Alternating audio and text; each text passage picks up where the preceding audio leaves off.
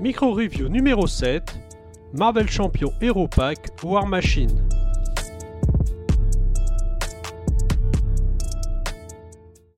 War Machine, alias James Rod, est un compagnon de longue date de Tony Stark. Il apparaît dans le Iron Man 118 de janvier 1979, publié en France dans Strange 120. Ancien militaire, il rencontre Tony durant la guerre du Vietnam. Ce dernier l'engagera alors comme pilote personnel et il va devenir un proche du héros. Durant les problèmes d'alcool de Tony, il sera amené à endosser l'armure d'Iron Man et deviendra même un membre fondateur des Vengeurs de la côte ouest. Plus tard, Tony mettra au point une nouvelle armure, la Mark 16, surnommée War Machine, afin d'affronter les assassins engagés par Justin Hammer. Cette saga est relatée à partir du Iron Man 281, paru en France dans Strange 283 en 1993. Puis, quelques épisodes plus tard, à la mort présumée de Tony, Jim revêtit alors l'armure de War Machine.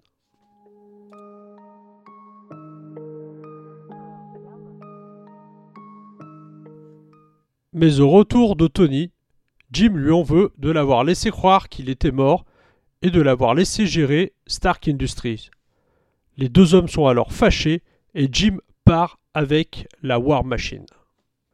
Cela marquera la naissance d'un nouveau super-héros qui vivra d'abord dans l'ombre d'Iron Man, puis ensuite vivra ses propres aventures.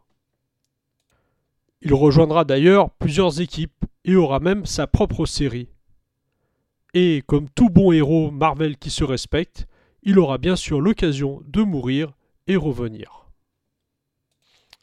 Enfin, il aura bien sûr droit à son adaptation cinématographique dans le Marvel Cinematic Universe. Il sera même d'ailleurs incarné par deux acteurs différents, Terence Howard dans un premier temps et Don Cheadle ensuite. Bref, s'il n'était pas destiné à devenir un personnage important, mais juste un sidekick à Iron Man, James Rod est finalement devenu un personnage assez emblématique de l'univers Marvel.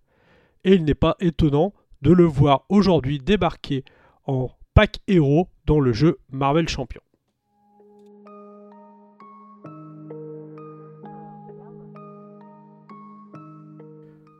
Le deck War Machine est à la base un deck commandement.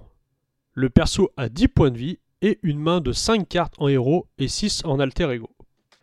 C'est la première grosse différence avec son comparse Iron Man, la taille de la main. Ensuite, l'armure War Machine se veut, comme son nom le laisse entendre, être une machine de guerre, avec un armement surpuissant. On le voit déjà rien qu'avec son attaque et sa défense qui sont à deux, alors que Iron Man ne possédait qu'un point dans chacune de ses caractéristiques. Mais surtout, le deck propose de nombreuses cartes d'attaque infligeant jusqu'à 3 points de dégâts à tous les adversaires ou 8 points de dégâts à un ennemi avec déferlement.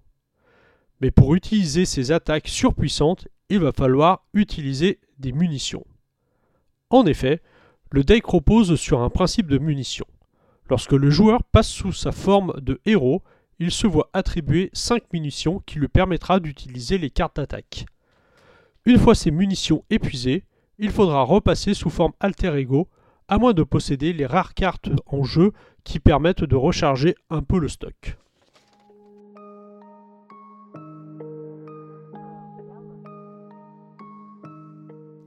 On a donc un personnage qui peut se révéler très puissant et qui peut faire jusqu'à plus de 10 points de dégâts en un seul tour.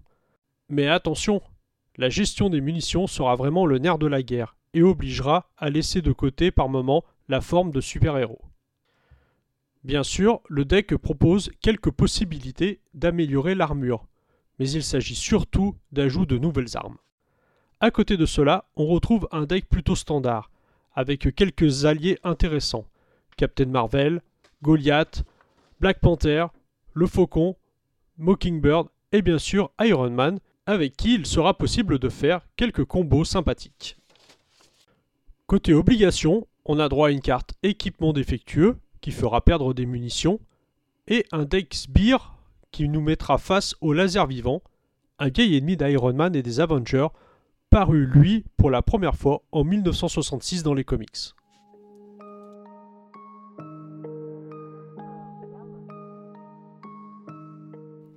En conclusion, on a droit à un deck assez puissant, qui, même sans optimisation, se montre déjà redoutable et facile à prendre en main.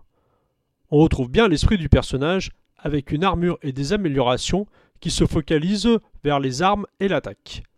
Contrairement à Iron Man, qui est peut-être un peu plus diversifié dans ses actions, mais surtout plus long à mettre en place avec sa contrainte de petites mains en début de partie.